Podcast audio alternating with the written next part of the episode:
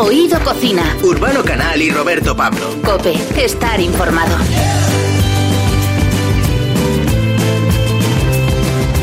En los próximos minutos nos gustaría formar parte de tu menú. No queremos que nos comas, sino que nos escuches. Porque Oído Cocina es un programa que tiene su base en la gastronomía, pero en el que los ingredientes los encontramos en las historias. Hoy vamos a comenzar descubriendo qué lugar del mundo tiene la mayor colección de masas madre, un lugar que parece sacado de la saga de Harry Potter. Muchas de las masas tienen un nombre, una que se llama Roberta, otra que se llama Cariño, otra que se llama Rudel.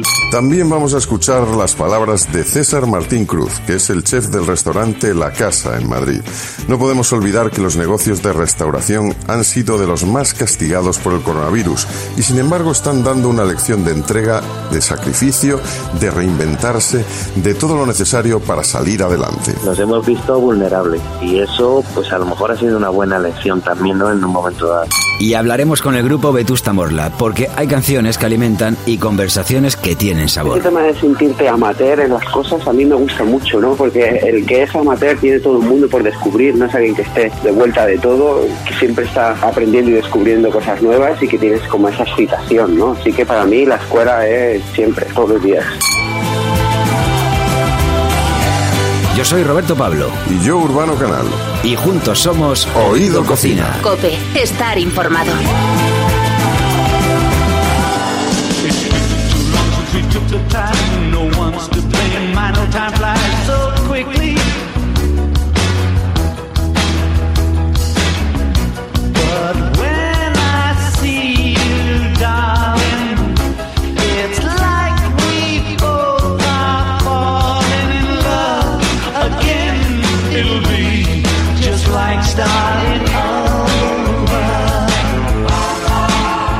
Bueno, si ya últimamente el interés por el pan de calidad había ido creciendo en todo el mundo, durante este 2020 la necesidad y el tiempo extra han hecho que mucha gente se haya interesado por hacer pan en casa y de la forma más natural posible. Ahí entra en juego la importancia de la masa madre. La masa madre sirve para que el pan fermente y crezca. Está compuesta por harina, agua, microorganismos, bacterias y levaduras de ácido láctico que están de forma natural presentes en los ingredientes básicos. El sabor que otorga cada masa madre depende directamente de los microorganismos y su y puede variar mucho. Por Bélgica existe una biblioteca de las masas madre. Contiene 128 muestras distintas que proceden de 25 países. Entre ellos está España. Y la más antigua de estas masas madre es de 1886. Bueno, pues al frente de esta biblioteca se encuentra Carl Desmet. Bienvenido, Carl. Hola. ¿Qué tal? Eh, graduado en panadería y en confitería en Bruselas, has trabajado seis años como panadero y pastelero y eres uno de los mayores expertos en masa madre del mundo. ¿Qué te atrae especialmente de la masa madre para dedicarte a, a su estudio? Uy, uy, hay muchas cosas.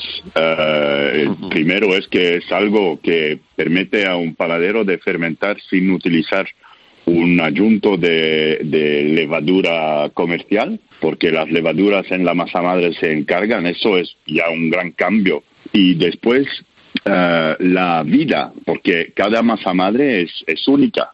El compone, se, se, compone de distintos bacterios lácticos con levadura salvaje, son hechos de harinas diferentes, con cantidad de aguas diferentes, y así en cada Uh, masa madre tiene un, consorcio de animales, digamos, de microorganismos que, dan un papel específico a cada masa madre. Y además es la gente atrás de la masa madre, son siempre gente con pasión, con mucho cariño, eso es que me gustó entender realmente en, en la masa madre.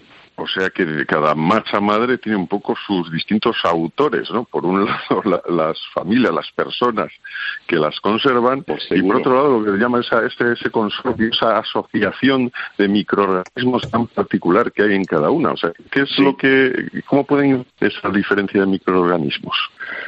Es un poco con cada ciudad tiene sus familias distintas, con familias que son eh, más grandes y, las familias que son más poquito o, menos poquito.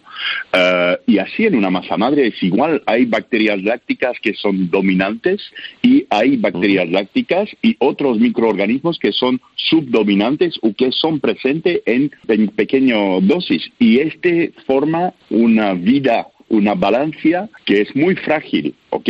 Un cambio en temperatura puede cambiar la vida o el, el olor que ocurre o el sabor que ocurre en una masa madre. Eso es, hacer una masa madre es muy fácil, cada uno puedes hacerlo, pero mantener una masa madre estable durante largo tiempo durante el año con los cambios de temperaturas ya puedes cambiar totalmente el olor, el sabor de la masa madre y, ah, y además la actividad del poder fermentativo.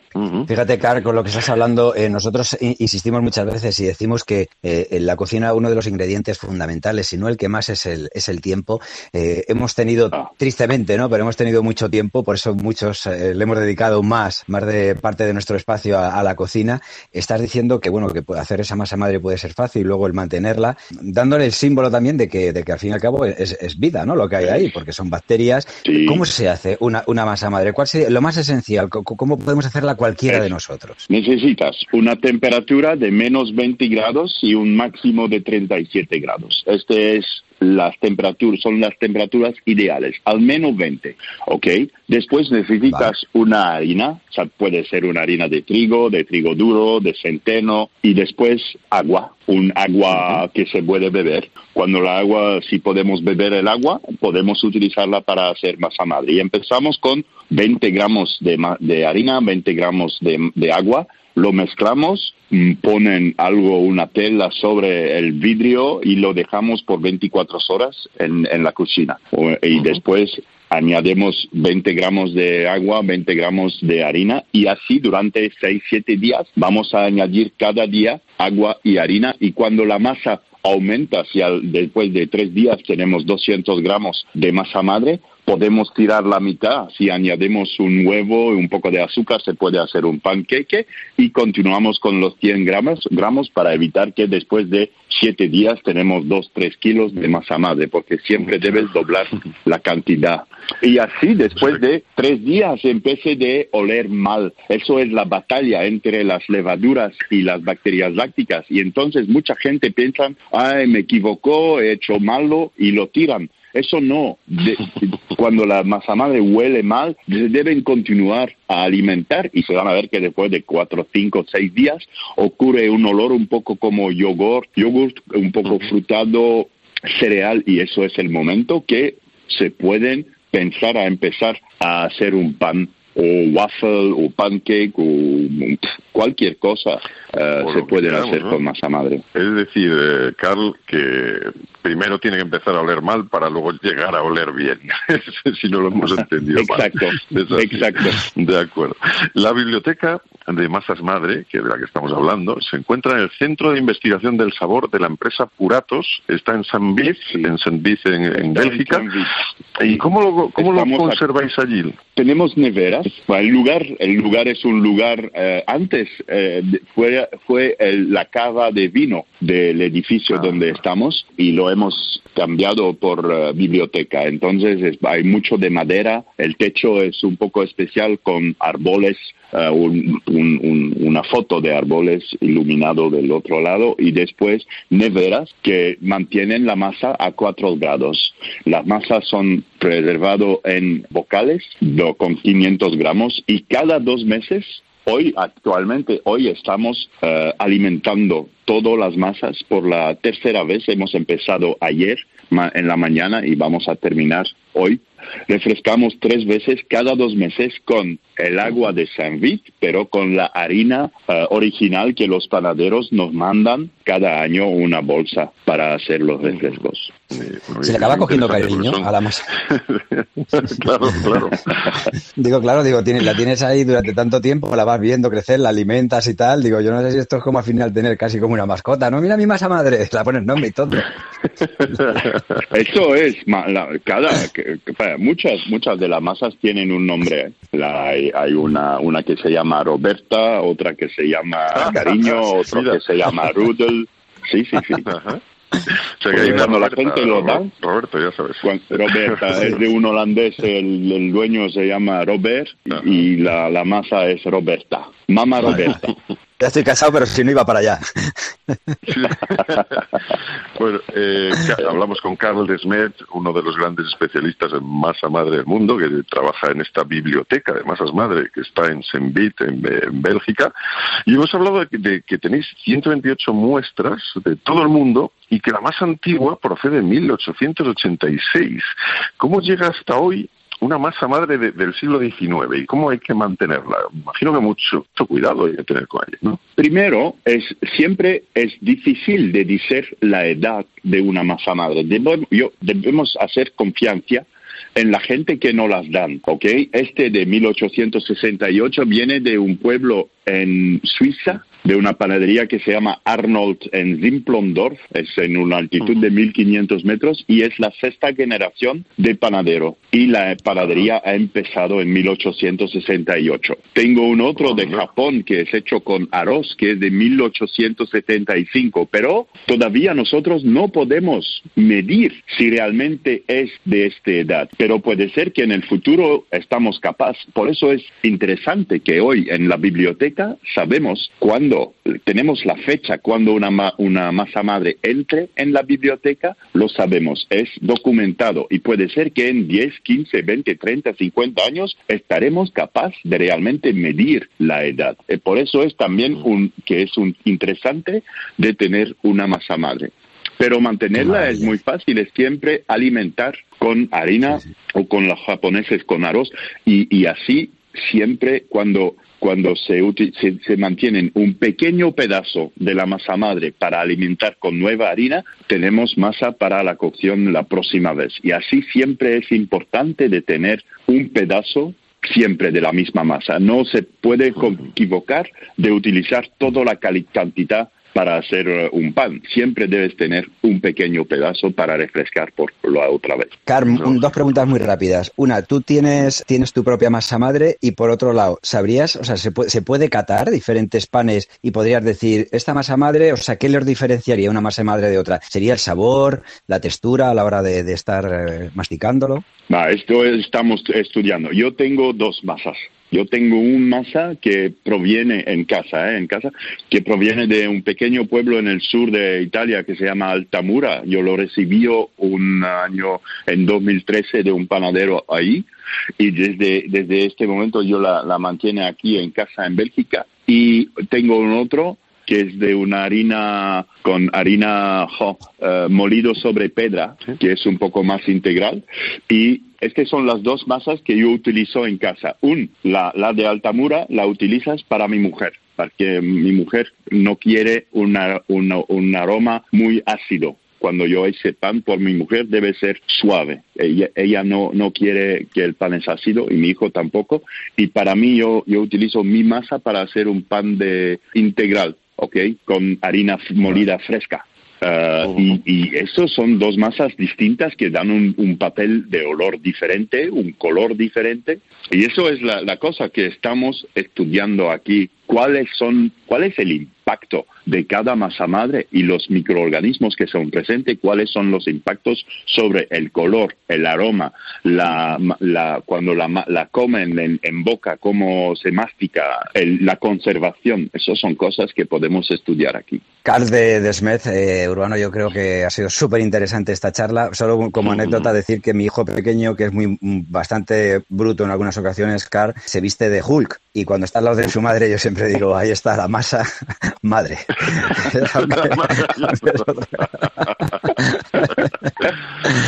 Carlos Desmet, un placer y que se mantenga esa, esa pasión por la masa madre y por esa conservación y Gracias. estudio de algo que, que, que nos ha traído el pan desde tanta, una, una de los un- alimentos está presente en toda nuestra historia. Muchísimas gracias. El Un abrazo. Muchísimas gracias. Hasta luego. Chao.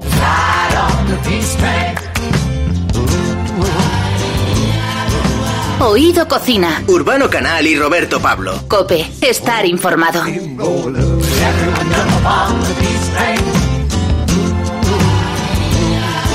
Durante el tiempo que estuvimos en confinamiento, nos preocupamos por hablar con los restaurantes de España para saber cómo estaban llevando la crisis que nos ha traído el coronavirus.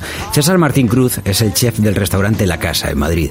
Durante este tiempo han estado, estuvieron cerrados con un ERTE y haciendo frente a todos los gastos que supone un restaurante de primer nivel. Han salido reforzados y hasta han abierto un nuevo local, una tratoría italiana llamada Focaccia.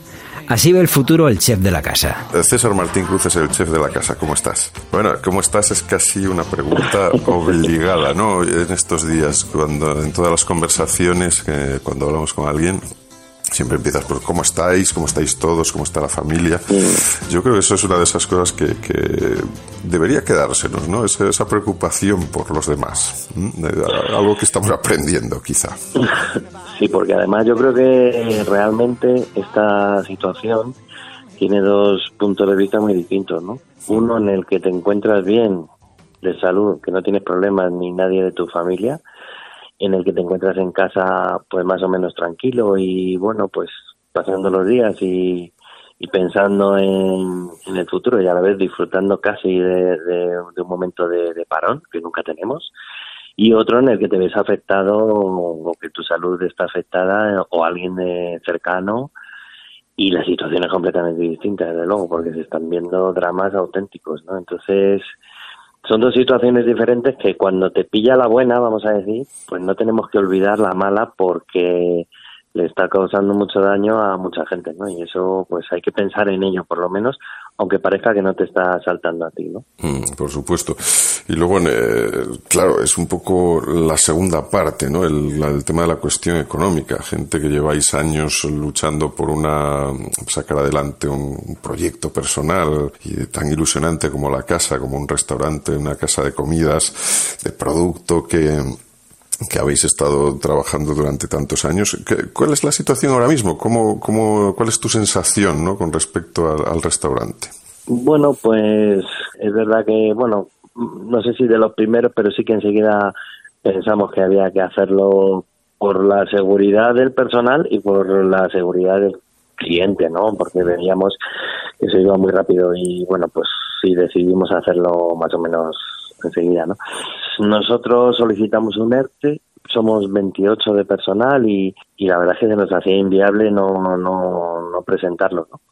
eh, bueno, ha salido favorable y esperamos que, bueno, pues que esto al menos nos ayude a, a soportar el peso de, de pues posiblemente el más grande que es la carga del personal, lógicamente, ¿no? Que cuando no tienes actividad, pues eso te cae a plomo y porque proveedor en materia prima, si no trabajas, pues no compras. Evidentemente les estás le está afectando a ellos también, pero es que tú tampoco estás facturando, ¿no? Entonces, bueno, pues evidentemente se queda todo eso muy parado, pero el personal y otros gastos, pues eso sí, eso sí cae. Los gastos del local, etcétera, todo eso, mm. claro, hay que hacerle frente, ¿no? Cuando, ¿Con cuántos gastos estáis juntando contra ningún ingreso ahora mismo, no? Claro, bueno, pues tenemos eh, lógicamente el alquiler, que es otro de los, de los grandes gastos, pero bueno, la verdad es que la propiedad enseguida se ha dado cuenta de la situación y estamos hablando con ellos, nos están ayudando y, y en ese sentido, bueno, como teníamos una buena trayectoria y una buena relación,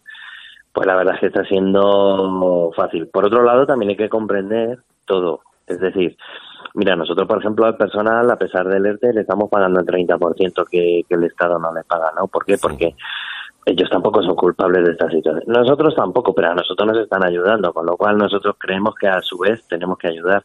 Nosotros hemos pagado a todos los proveedores el mes pasado, ¿no? Porque entendemos que también ellos pues tienen que vivir, ¿no? Igual que, que todos, ¿no? Entonces, cortar los pagos no me parece bien si luego, no sé, ¿sabes? Quieres que el sistema continúe, ¿no? Es cierto que a los proveedores que, le compramos un importe más alto o que tienen, o que, o que le compramos más cantidad de cosas, pues sí que hemos hablado con ellos y hemos conseguido repartir los gastos un poco entre en dos o tres veces, ¿no? Para que no... Nosotros tenemos como 160 proveedores más o menos y son todos muy pequeños y, y son todos amigos y y yo qué sé, pues mira, incluso ayer mismo uno de mis proveedores de Asturias, el que nos trae verdinas, me, me llamó para decirme que, que no nos iba a cobrar el último pedido porque entendía que la situación era así, ellos podían manejarse y tal. O sea, esto está creando también esos vínculos, ¿no? Y, Una red de solidaridad quizá y de ayudas es lo que se está, se está propiciando, ¿no? Con esta situación, quizá que, que todos estamos un poco siendo más comprensivos, quizá. Pues sí, yo creo que, que sí. También te digo una cosa, ¿eh? que lo pienso realmente. ¿eh? Yo creo que esto hay que sembrarlo previamente, es decir, esto no se genera así porque sí ahora, por este momento. Es verdad que estamos, está aflorando un poco eso con respecto a todo el mundo, ¿no? Salir a las 8 a aplaudir y crearte ya incluso esa obligación de hacerlo, ¿no? Es decir, es que hay que hacerlo porque esta gente lo está pasando muy mal, ¿no? Entonces hay que estar con ellos, ¿no? O que al menos ellos sientan que estamos ahí, ¿no? Pues en general es cierto que se está creando un poco eso. Pero también te digo una cosa, yo creo que todo eso habría que haberlo, bueno, sembrado antes, ¿no? y no, en nuestro caso la relación con nuestros proveedores viene de hace mucho tiempo y, les hemos cuidado todo lo que hemos podido, igual que ellos nos han cuidado a nosotros. Entonces esto lo que ha hecho es pues sacar todavía más a flote ese sentimiento del uno con el otro, ¿no? Y de, y decir, hostia, estamos en un mal momento, ¿cómo te puedo ayudar yo a ti y cómo me puedes ayudar tú a mí, ¿no? Y, es cierto que eso está ocurriendo y, ojalá, de verdad que lo pienso, que ojalá de toda esta situación saquemos un paso más en ese, en ese sentido. ¿no? Sería algo positivo de aprovechar en este momento. ¿no? ¿Qué es lo que debemos aprender como lección de todo esto? Seguro bueno, que muchas, pero bueno.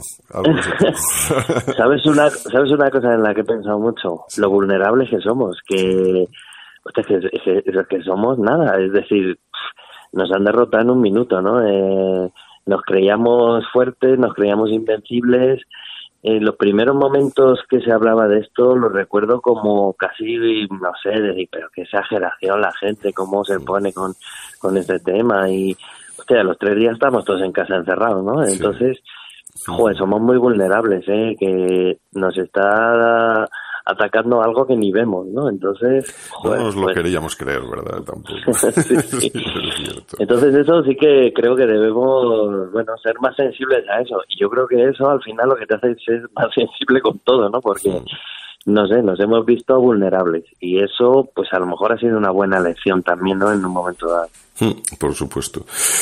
No sé quién me decía, eh, bueno, no, sí, sé quién me decía, pero hace, en estos días murió John Prine, que es un cantautor norteamericano buenísimo, y, y, una de las uh, cuestiones que decía que él hablaba con su mujer, era precisamente el futuro, o sea, la, el secreto de mantener una relación durante mucho tiempo es precisamente mantenerse vulnerable.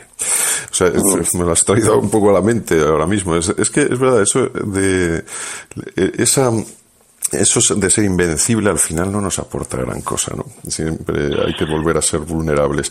Y otra cosa que te iba a decir, yo creo que también estamos aprendiendo a valorar lo que son las, uh, los pequeños negocios locales. Yo una de las cosas que he aprendido es que la gente que me está cuidando ahora, los que voy y compro y están ahí a pesar de las circunstancias y te, y te dan un buen producto, los voy a seguir comprando, ¿no? Después de, de, que pase esto. No sé si a ti te sucede lo mismo.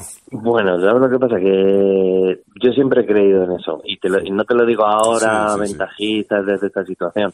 Llevamos muchos años en el restaurante buscando eso precisamente, ¿no? Buscando proveedores pequeños pero que sean buenos. Y de verdad que el inicio de todo eso no era con la intención de ser um, una persona que es sostenible. Que, no, no es eso, sino simplemente de dar lo mejor. Sí. Y lo que sí veíamos es que lo mejor era alguien que se ocupara mucho de ello y eso solamente lo hacen proveedores pequeños que se dedican mucho a su producto, ¿no? Sí. Pero es cierto que para el gran público ese que se iba todos los sábados a comprar a la grande superficie y ya que estaba ahí se traía todo, pues se ha dado cuenta que la fruta está mejor si la compras en el puesto que está debajo de tu casa por el que has pasado 100 veces y no has parado nada más que para una urgencia, ¿no? Uh -huh. Hablando de eso, ¿no? De la cercanía y de, claro, yo no sé, la, la casa efectivamente es un, un, restaurante en el que la cercanía es importante, el, el, cuidar el producto. ¿Cómo crees que va a cambiar esto? Es, o sea, ¿va a cambiar un poco ese concepto de cercanía? ¿Se va a poder seguir ofreciendo el mismo servicio?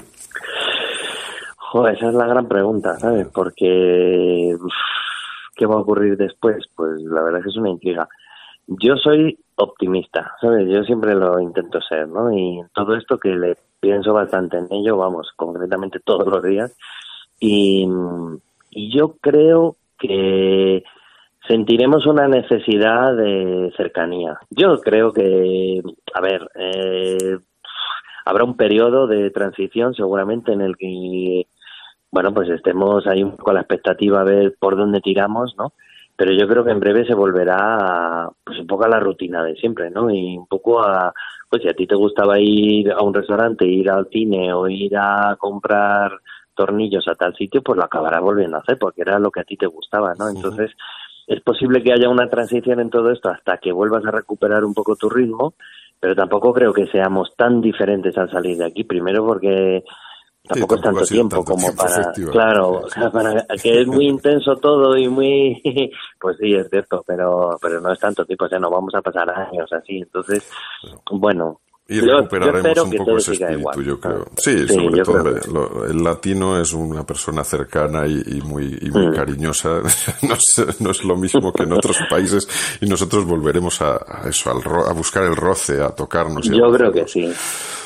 Pues nada, tomamos buena nota de esto. César Martín Cruz, chef de la casa, que me quedo con lo que tienes puesto en Twitter. Volveremos más la casa que nunca. Este virus no vence a los sueños. O sea que a seguir soñando, César Martín. Un abrazo fuerte. Muchísimas gracias. Un abrazo a todos.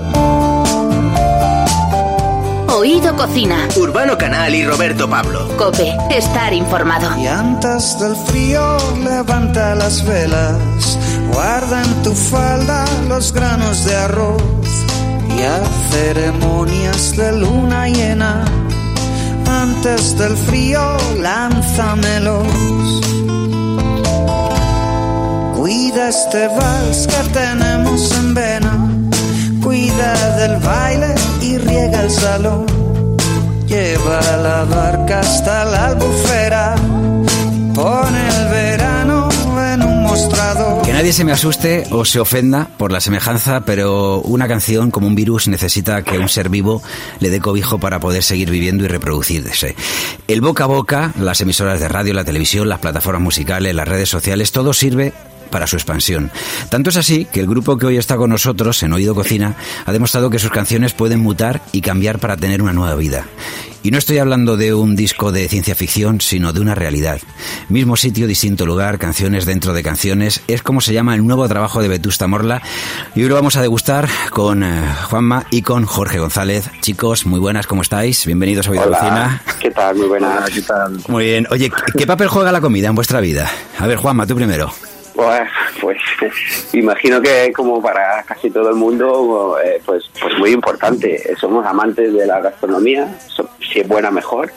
Eh, y, además es que en, tantas ocasiones nuestros viajes giran en torno alrededor de, bueno pues de, qué comemos no y de cuándo lo hacemos tenemos una estructura de trabajo nosotros donde el horario de comida es habitual vuela por los aires, así que tenemos que aprovechar cualquier buena ocasión para comer bien y bueno, de hecho tenemos tenemos por ejemplo a nuestro batería David, al que llamamos el presidente, que recoge minuciosamente en una libreta sus restaurantes y, lugares favoritos para, para comer que nos hemos encontrado en gira, ¿no? Así que sí, yo diría que es muy importante. Vale, vale. Oye, ¿quién es el más comilón de todos, de todo el grupo?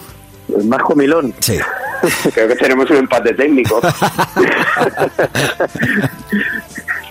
bueno, ahí es que yo creo que hay que diferenciar entre los, los comilones y los que les gusta poco, a lo mejor más disfrutar un poco del momento de, de, la, de la comida. Dentro de, la banda hay, hay personas que además tienen un metabolismo increíble, que pueden comer, como puede ser el caso de David, de, de forma insaciable y, y seguir teniendo el mismo cuerpo con 15 años y luego los hay un poco más como Juanma y como yo que me gusta ir a un, restaurante con la botella de vino, echar el rato tranquilamente y, dejar un poco de sobremesa que para, para mí especialmente es súper importante. Eh, cuando paráis en un lugar de carretera que estabas comentando, Juanma, eh, eh, suele haber consenso de sabios, o sea, de esto de para elegir el menú o cada uno va por libre, cada uno tiene lo suyo. Eh, tenemos que tener anarquía, si no, no, no seríamos nosotros. Anarquía dentro de la asamblea. no, hay mucho, hay mucho, hay muchísimo, que me, están viniendo conversaciones y momentos, ¿no? De, discusiones, ¿no? Sobre, sobre qué comer, ¿no?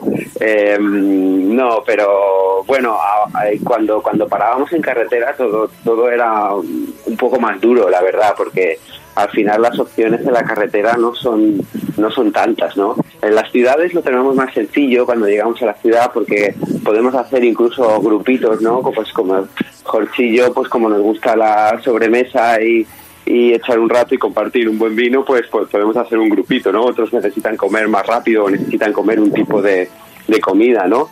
Eh, en, en, particular, pues ya cada uno vamos haciendo nuestros comandos o incluso a veces nuestras individualidades para, para cubrir las necesidades culinarias. Una buena canción, eh, siempre decimos, no tiene lugar ni momento, pero es verdad que los temas, como decíamos al principio, pueden tener diferentes interpretaciones dependiendo de quién las escuche. ¿Vosotros cuándo os dais cuenta de que una canción ya tiene una historia, que ya puede vivir libre? Pues buenísima pregunta, la verdad. es un momento difícil de identificar, ¿eh? Em, es un momento muy, muy difícil de identificar, pero yo creo que en realidad verdaderamente está en un punto muy temprano y es el punto en el que la compartimos eh, en la banda. Eh, normalmente la, o sea, las canciones las, las terminamos de componer siempre entre todos. En, en Vetusta el trabajo grupal es, es indispensable, ¿no? Eh, pero sí que es verdad que siempre pues pues la, la, idea de una canción pero yo creo que esto pasa en, eh, en todas las partes del mundo proviene de una persona no que tiene necesidad de contar una cosa y su primera audiencia es el mismo. Quizá ahí todavía no se está abierto a otras cosas ya depende de la personalidad múltiple que tenga cada uno, pero yo creo que en el momento que, se presenta a tus compañeros, ahí ya tienes, ya tienes, ya tienes la canción abierta a interpretaciones. Es el, primer episodio de, del multiverso de la canción, ¿no? Y luego pues se va, se va ampliando más y más y más y más y más y más y con el tiempo se van sumando más y más interpretaciones y al final te queda este pues como este este laberinto inmenso y, riquísimo ¿no? de, de significados. Bueno, con Juanma y con Jorge González estamos eh, de Vetusta Morla hoy hablando en Oído Cocina de la gastronomía. Oye, el nuevo resultado de vuestro nuevo trabajo, ¿a qué se asemejaría más? ¿Un spin-off, una versión, un remake o una esa frase que siempre dicen los jefes cuando están aburridos, que darle una vuelta? pues pues yo creo que a todas a todas ellas a, todas ellas a, la vez no probablemente sería un, remake la, la, palabra más más aceptada no en el sentido más literal de la palabra no de, de, volver a hacerlo. Pero no en el sentido que entendemos porque normalmente los remakes que vemos en el cine pues son eh, la película con mejores efectos especiales y más y, más presupuesto y, poco más, ¿no? Con actores americanos en vez de suecos y, poco más, ¿no? Pero esto es un remake en toda regla. Es decir, si tuviera que volver a hacerla a día de hoy, ¿cómo lo haría? Vale. ¿Sabes? Que volver a hacerla desde el principio, ¿cómo lo haría? Jorge, ¿qué te gusta comer? ¿Cuál es tu plato preferido? Uf. A ver, yo soy muy fan de varias cosas, de los mejillones, de las alcachofas, de, o sea, yo, o sea, yo a un sitio y veo mejillones y, los pido, sea como sea. Si hay alcachofas, aunque esté fuera de temporada, las pido igual. O sea, es una cosa como muy superior a mí. Bueno, ¿y a ti, Juanma? Pues, pues yo yo soy muy omnívoro y poliamoroso con esto de la comida, eh, pero probablemente si tuviera que decir una sola cosa, como alicantino, un arroz. Un buen arroz con, que, que, con ingredientes marineros a elegir, dependiendo de la disponibilidad del producto en la lonja, pero con un arroz. No has dicho una paella porque ya estás hablando de no productos una paella porque fíjate que he dicho ¿Eh? que alicantino, no valenciano. Vale, vale, vale. ahí, ahí, entramos en conflicto, ahí entramos en conflicto. No, no, no hay ningún conflicto, la cosa está clarísima. Oye, la vieja escuela es la que teníamos hace unos meses. Eh, yo estoy, yo soy padre de tres hijos. Eh. Mi pareja es profesora además. Eh, los colegios y el sistema educativo están trabajando por reinventarse. ¿Qué os llevó de, de nuevo a vosotros a la escuela? Yo creo que la escuela nunca se abandona. En realidad, yo creo que, que, ese es, ese es el ese es el, punto interesante, ¿no? Que, que la escuela siempre sea algo que, que, tienes en el, en el día a día, que siempre tienes algo por aprender, que siempre hay alguien que te va a enseñar algo y sentirte esa, esa, ese tema de sentirte amateur en las cosas a mí me gusta mucho, ¿no? Porque el que es amateur tiene todo el mundo por descubrir, no es alguien que esté de vuelta de todo, que siempre está aprendiendo y descubriendo cosas nuevas y que tienes como esa excitación, ¿no? Así que para mí la escuela es siempre, todos los días y para siempre, espero. Pues algo que es fundamental en la escuela es el, el bocata. Eh, siempre en el recreo uno se comía el bocata. A ver, de, mínimamente que, que, empiece Juanma diciéndome cuál es su bocata preferido y luego tú, Jorge. Bueno, yo soy un clásico entre los clásicos de jamón. vale. ¿Y tú, Jorge? Eh, a mí me gusta mucho el de calamares por clásico también, pero si me llevas al cole, eh, no sé por qué era pan con chocolate, que me lo ponía picadillo, pero y me acuerdo mucho ahí salir del cole, o sea, este me ha venido hasta el sabor del chocolate. el trozo de pan con, con el chocolate. Da mi madre. Bueno, decíamos ya para terminar que durante la pandemia pues habéis eh, estado en eh, diferentes proyectos. Habéis creado una canción que es eh, pura magia, es muy descriptiva y sobre todo es puro sentimiento. Nos, nos mete a todos ¿no? en lo que han estado viviendo, sobre todo esos ángeles de batas, unas veces blancas, otras veces verdes. ¿Cómo surgió la idea de, de hacer esta canción? Y, no sé, ¿y cuál, qué sensación nos queda a vosotros? Porque yo, o sea, desde mi punto de vista, es, la, es, es, el tema central de la banda sonora. Y mira que se han hecho canciones, gracias a Dios, ¿no? Que los artistas habéis estado ahí también provocándonos, sugiriéndonos, por lo menos, que, que nuestro estado emocional eh, estuviera alto. Pero es que esta canción es absolutamente soberbia. Entonces, no sé cómo surge. Bueno, muchas gracias lo primero por, por, por, los piropos. Para nosotros la verdad que ha sido una de las experiencias más hermosas de, de todo este confinamiento. Ha sido muy, muy, muy emocionante hacerla y ha sido muy muy emocionante más todavía pues ver la reacción que, ha causado no sobre todo precisamente en esas personas a las que trata de, rendir homenaje no a todas las personas del ámbito sanitario que han estado dando la cara e incluso la vida por nosotros como primera barrera contra el virus y que bueno pues pues a veces tan tan maltratadas están por las administraciones no que ojalá también la canción pues sirva de para poner el foco en la necesidad de tener una sanidad pública fuerte, ¿no? Eh, ¿Cómo surgió? Pues eh, la, idea surge de un poema colectivo que puso en marcha el escritor Benjamín Prado y en el que participó Guille, nuestro guitarrista.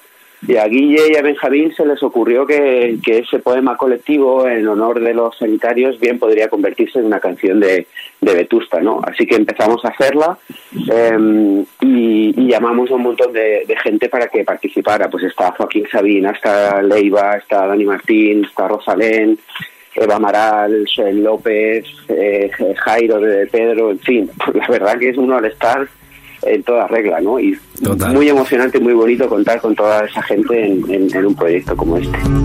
Por los ángeles de alas verdes de los quirófanos, por los ángeles de alas blancas del hospital, por los que hacen del verbo cuidar su bandera y tu casa, y luchan porque nadie bueno, ya, ya sí que en serio que os dejo. ¿Hay alguna comida que sea, o un plato que sea vetusta morla? O sea, algo que sí que a todos os aúna cuando de vez en cuando a lo mejor os juntáis y tenéis mucha ganas de pensar, venga, pues unos huevos fritos o unos callos o no sé. ¿Hay alguno que sea muy vetusta morla? Bueno, yo, yo creo que tuvimos la época del cordero antes que íbamos en furgoneta y, siempre pasamos por un sitio en la, en la 1 que si íbamos por ahí había que hacer la hoja de ruta en función de la parada de la comida y eso era como un poco irrenunciable. Qué bueno. Yo creo que es la vez así como más, ¿no, Chique? Sí, yo eh, la verdad no me acordaba, pero eh, es, eh, claramente el plato de tusta sería el cordero al horno. Oye, pues, me apuntaré a la próxima. Juanma y Jorge González de Vetusta Morla, un abrazo muy fuerte, muchísimas gracias chicos y que sigáis descubriéndonos canciones nuevas y canciones nuevas que están dentro de vuestras propias canciones, que eso sobre todo lo podremos ver en el directo y ojalá que no tardemos mucho eso en veros encima de un escenario. Un abrazo muy fuerte. Un abrazo, muchísimas gracias. Un abrazo, muchas gracias. Nunca olvidaremos la dedicación Nunca olvidaremos el esfuerzo, vuestro amor es nuestra inspiración. Por los que nunca miran el reloj mientras curan. Por los que hacen suyos las heridas de los demás. Por los que merecen los abrazos prohibidos. Y se meten contigo en la boca del lobo sin mirar atrás por los que hacen del trabajo sucio la labor más hermosa del mundo y pintan, y pintan de azul la oscuridad. Cada noche aplaudimos en los balcones, la muerte huye con sus dragones. Callamos la boca en silencio un día más, porque ya sabéis ganar.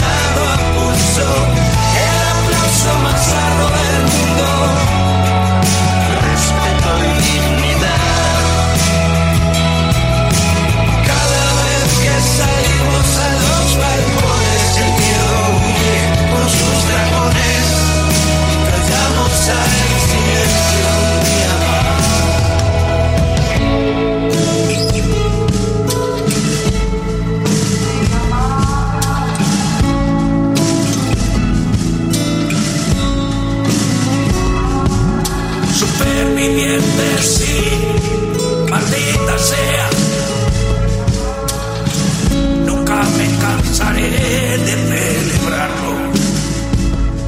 Oído Cocina. Urbano Canal y Roberto Pablo. Cope, estar informado. Bueno, Miguel Ribet es uno de los grandes chefs que hay en nuestro país, eh, especializado sobre todo en todo lo que tiene que ver con la pasta, pero no seguimos con la pasta que hay que pagar después de haber comido bien, sino con la pasta que viene de Italia, que también se hace muy bien en, en nuestro país. Miguel, ¿qué tal? Muy buenas tardes. ¿Qué tal? Buenas tardes, ¿cómo estáis? ¿Cómo estás, Miguel? Pues un placer Bien. saludarte, por supuesto. Oye, igualmente, igualmente.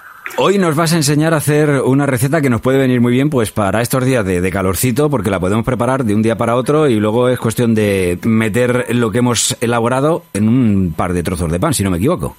Efectivamente, efectivamente. Vamos a hablar del sándwich cubano. Este sándwich se, se popularizó mucho con la película Chef que hizo John Favreau en 2014. Bueno, y es, es, es un sándwich que originariamente es, eh, nace en Cuba, eh, pero que se populariza mucho con esa inmigración que hubo a finales del siglo XIX de cubanos que se trasladan a, a Miami y a Tampa. Y bueno, y desde allí pues, pues al, al mundo entero, ¿no? Eh, entonces, bueno, el Y la ingrediente película, de- por cierto, tiene una música espectacular para los que no.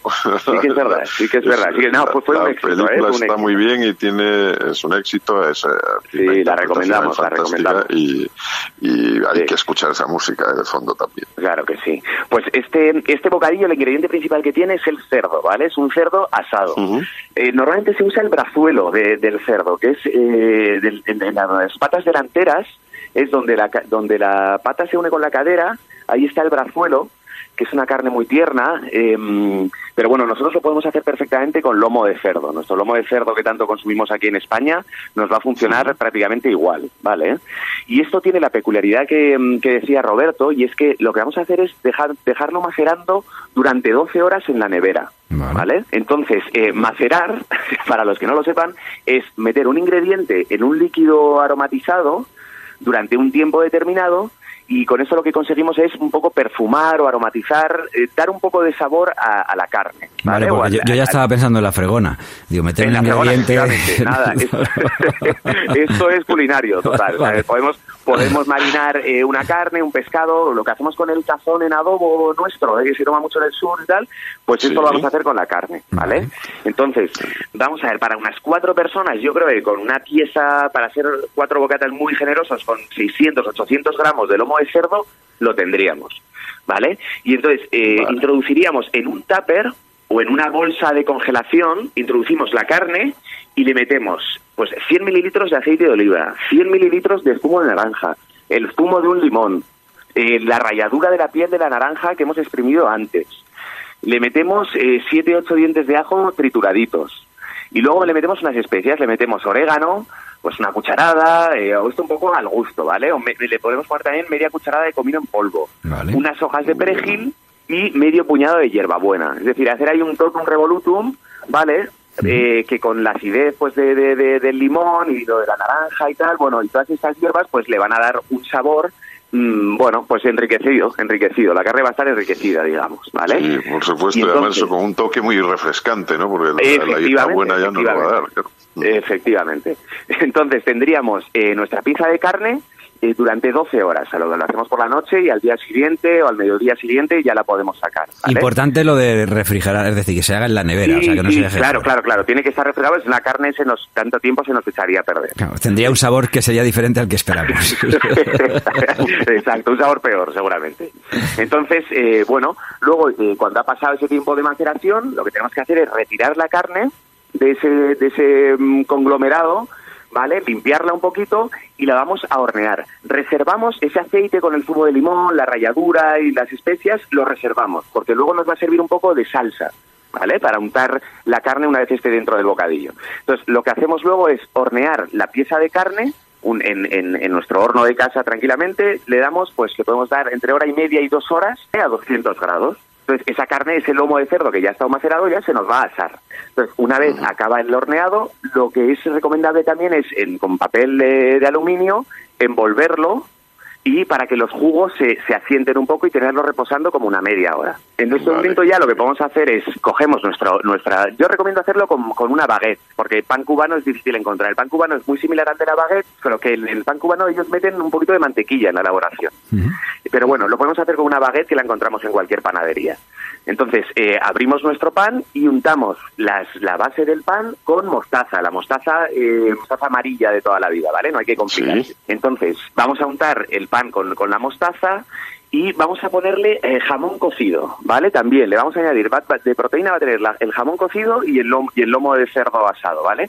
El jamón cocido podemos saltearlo un poquito en la sartén, si queremos. Con un poquito de aceite de oliva cogemos las lonchas de jamón y vuelta y vuelta, ¿vale? Vale. Entonces ponemos el jamón cocido sobre la mostaza, a continuación loncheamos ese lomo que hemos asado y lo ponemos también y, y le, le añadimos un par de lonchas de queso mental y pepinillo eh, abierto por la mitad, que le va a dar ese toque de vinagre que también le va, le va perfecto. Y luego lo que hacemos es, eh, con esa macerada, ese, ese, ese, ese cúmulo con el aceite, el zumo de limón, donde hemos estado macerando el, el lomo, pues untamos un poquito, untamos un poquito todo el bocadillo, o sea, digamos el- el- el- los ingredientes, ¿vale? Para que darle un punto de jugosidad. Y mm, y nada, ya simplemente quedaría cerrar nuestro bocadillo y le vamos a dar un punto más que es, eh, por- sí, lo que lo que he recomendado es derretir un poquito de mantequilla y con un pincel de cocina o con lo que sea, untamos el pan y lo tostamos. Si tenemos una sandwichera, perfecta. Y si no, en una sartén, ponemos un poquito de mantequilla en la sartén y, y doramos, digamos, las dos, los dos, eh, las partes exteriores del pan,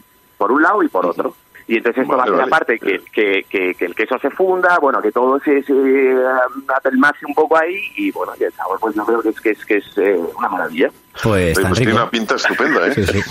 Yo- lo único que cuando has dicho lo de le damos con eh, un pincel de cocina o con lo que sea, con un pincel de cocina, ¿vale? O sea, lo que sea es con, un pincel de cocina cocina. mejor, lo digo porque hay, hay- yo entiendo que la mayoría no vamos a tener un pincel de cocina en casa, pero bueno, eso es ideal porque, porque bueno, pues se distribuye perfectamente esa mantequillita derretida, se distribuye por todo el pan y tal, pero lo podemos hacer con, con lo que sea, efectivamente. Con un pincel de cocina y limpio, a ser posible. Que es que luego, ya sabes que somos, somos totalmente enemigos de las bayetas esas que están que andan solas, que Eso ya es. huelen. Y el No, olor ese hay que lavarlas. ¿eh? Cuando ya Eso no, es ya no eso es admiten lavados, tirarlas. Y, y hablando del, del marinado, ¿verdad? Del, del marinado que estábamos hablando, que bueno, que Sí. esto es tan sencillo como un boquerón en vinagre, en verdad, es también una, una Efectivamente, marinación. O sea, que- efectivamente, bueno, que hace con el ceviche, el pescado, que muchas veces...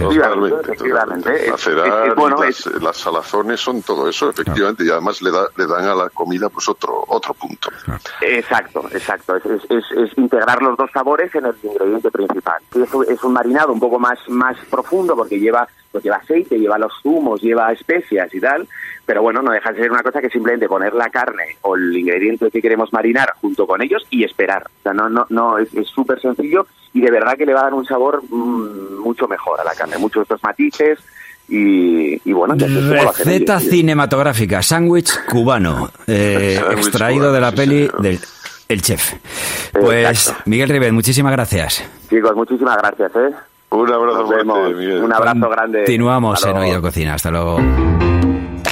Esperamos que estos minutos hayan servido para disfrutar y descubrir cómo hacer que la necesidad de comer sea también un enorme placer. Por cierto, que si te has quedado con ganas de más, en la web de Cope, en el apartado de podcast, puedes consumir a tu gusto un montón de historias relacionadas con la gastronomía y con la vida. Además, nos puedes seguir en las redes. Somos Oído Cocina Cope, tanto en Instagram como en Facebook como en Twitter. Oído Cocina. El saludo de Urbano Canal. Y de Roberto Pablo. Cope, estar informado.